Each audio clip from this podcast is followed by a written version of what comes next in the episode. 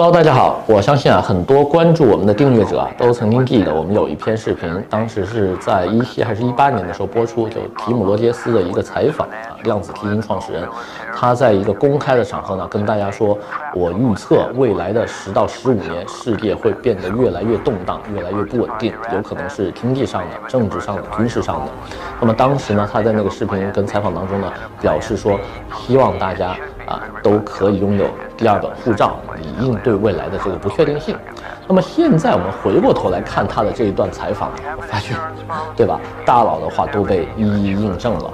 那么从去年到今年的话呢，有非常多的国家纷纷开始调整它的移民政策，有的关停，有的涨价，有的排期，对吧？为什么会出现这样的一些变化呢？都有哪些国家纷纷抬高了它的移民门槛呢？今天在这里好好的给大家聊一下这个话题，希望喜欢我们的小伙伴呢可以继续的支持、点赞、关注、转发，谢谢。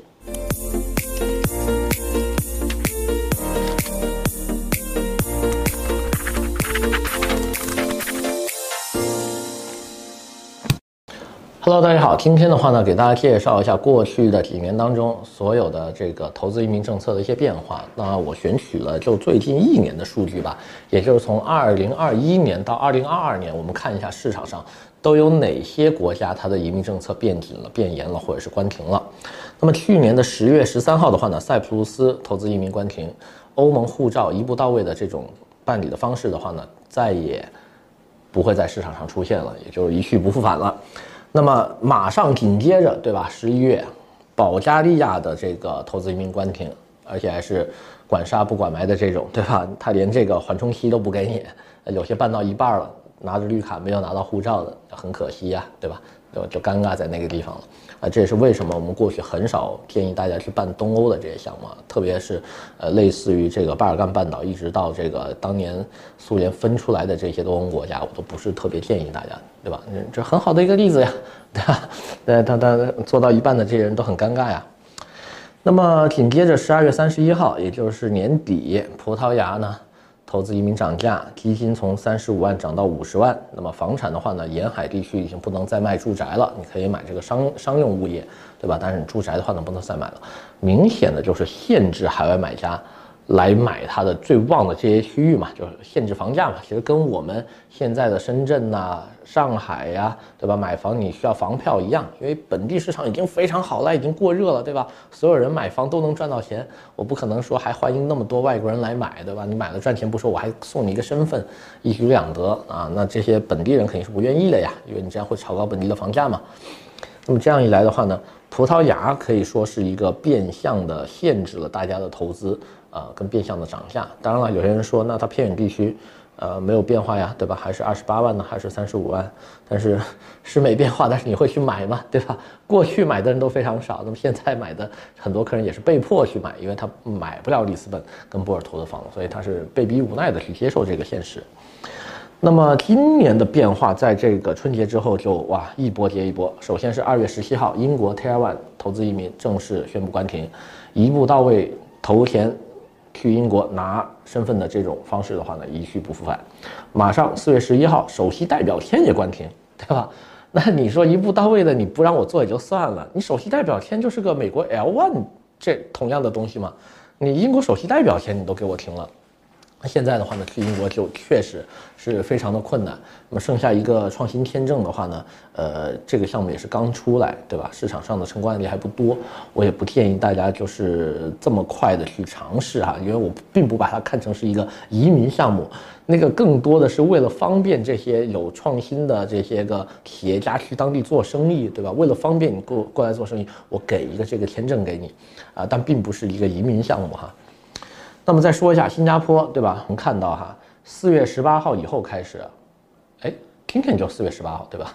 今天以后开始，新加坡的这个幺三欧就会从五百万新币的投资额涨到一千万了。注意啊，翻倍，这是翻倍，五百万新币就是两千五百万，对吧？为什么一下涨这么多啊？一下翻倍呢？因为最近去的人多了呀，对吧？你像最近出国的，除了俄罗斯、乌克兰的人，对吧？中国人也有很多要去啊。那你设五百万新币是不是有点太低了呀？才两千五百万，你在上海随便卖一套苏河湾或者是汤臣一品就够了，对吧？深圳你都别说什么豪宅区了，深圳你随便卖一套南山区的任何一套住宅，你就够格做这个新加坡的幺三欧了，对吧？所以它一下子把这个金额涨得很高，对吧？变成了这个一千万新币，就是相当于现在的五千万人民币啊，这是一个非常可怕的一个变化。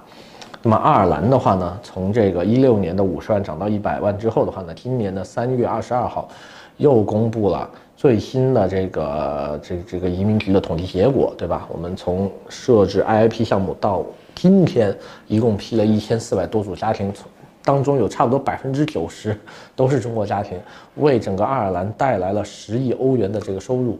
紧接着就说四月十号之后，我们不再批新的投资移民项目了。哎，注意啊，这个不是关停，很多人把它误读为爱尔兰暂停了或者关停了移民的大门，但是不是这个意思。他的意思是说，从四月十号之后。目前所有新的项目在拿来移民局审批的时候，它不再批了，因为过去的话呢，爱尔兰可以投的无非就是捐款类的项目啦、基金项目啦，然后非上市公司的这个公司债以及上市企业的房地产 REITs，就这四种东西可以投。那么现在的话呢，是再有新的这四类产品拿到移民局审批，就说我这个项目想把包装成一个移民项目，吸引海外投资移民，不接受这个申请了。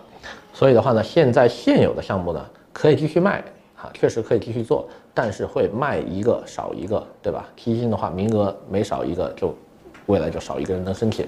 那么捐款类项目的话呢，就是投资满一个，那就过去了，就没有了。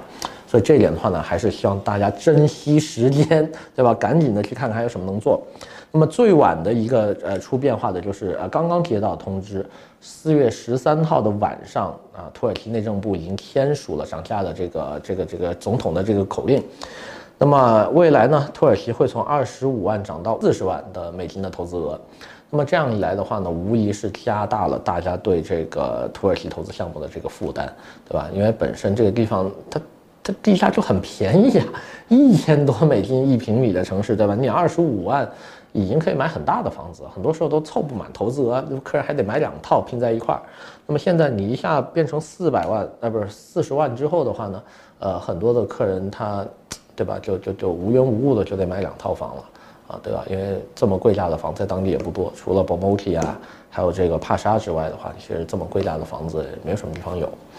那么这样一来的话呢，其实也是在限制这些个目前俄罗斯呀、乌克兰啊、中国啊这些要出来的人，对吧？因为最近出去人太多了，他们本地接受不了这么多，说缓缓，你们慢慢再过来，对吧？不要这么快。